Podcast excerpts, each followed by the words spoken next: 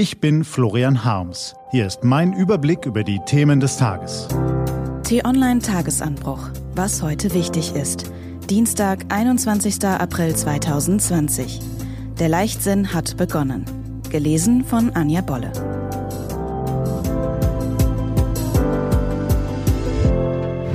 Was war? Das ist Verantwortungslosigkeit.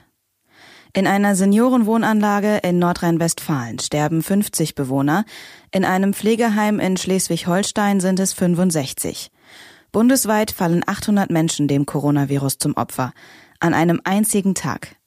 Viele Krankenhäuser können keine Patienten mehr aufnehmen, auf den Intensivstationen ringen Hunderte mit dem Tod. Die Bundesregierung hat den unbefristeten Notstand ausgerufen. In ganz Deutschland gilt eine strikte Ausgangssperre. Alle Bürger dürfen ihre Wohnungen nur noch mit Passierschein und maximal eine Stunde täglich verlassen. Die deutschen Wirtschaftszahlen fallen ins Bodenlose. Die Insolvenzmeldungen überschlagen sich. Zigtausende Angestellte verlieren ihre Arbeit. Nein, das alles war nicht, zum Glück. So schlimm steht es um Deutschland nicht. Aber so schlimm kann es kommen, wenn wir im Kampf gegen das Coronavirus Fehler machen. Und wir sind drauf und dran, das zu tun weil wir in eine gefährliche Falle tappen, den Leichtsinn. Seitdem die Bundesregierung und die Ministerpräsidenten Lockerungen der Kontaktsperre beschlossen haben, hat ein gefährlicher Wettlauf begonnen.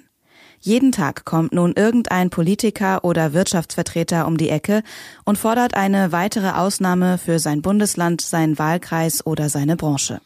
NRW-Ministerpräsident Armin Laschet profiliert sich als Freiheitskämpfer und sperrt auch Möbelhäuser und Babymärkte wieder auf. Bundesministerin Franziska Giffey sorgt sich um Familien und möchte Spielplätze freigeben. Schleswig-Holsteins Landesfürst Daniel Günther läutet die Urlaubssaison ein und möchte den Tourismus wieder hochfahren. Prompt wittern Fluglinien ihre Chance und überlegen, wie sie Passagiere befördern können. Notfalls halt mit Masken, aber bitte in vollbesetzten Maschinen. Die Bundesliga-Vereine lassen sich nicht lumpen und tüfteln an der Rückkehr in den Geisterspielbetrieb. Es geschieht genau das, wovor Virologen seit Wochen warnen. Der Ausgangssperre überdrüssig stürzen sich viele Bürger in die Sorglosigkeit, die geradewegs in die zweite Corona-Welle münden kann.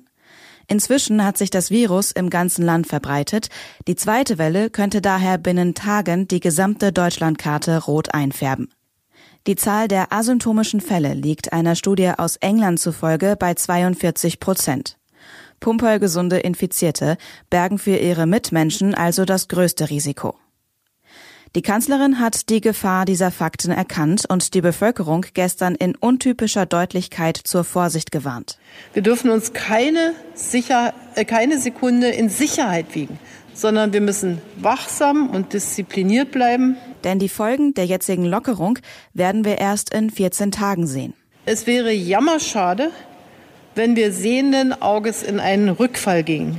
Klare Worte, aber kommen sie auch an? Es sieht nicht danach aus, dass die Kanzlerin ihren Kurs der Vorsicht weiter durchsetzen kann. Man gönnt ja jeder Branche ihr Geschäft und jedem Politiker seine anderthalb Minuten Ruhm in der Tagesschau.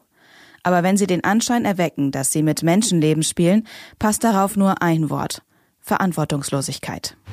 Was steht an? Die T-Online-Redaktion blickt für Sie heute unter anderem auf diese Themen.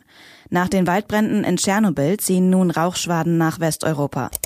Die EU-Länder haben sich auf Milliardenhilfen gegen die Corona-Schäden geeinigt.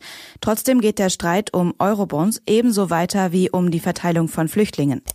Und am heutigen Holocaust-Gedenktag wird der sechs Millionen ermordeten Juden gedacht.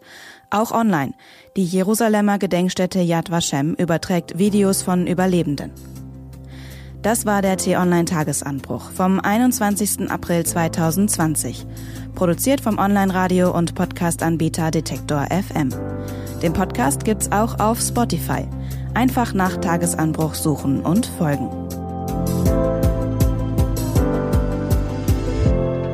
Ich wünsche Ihnen einen frohen Tag.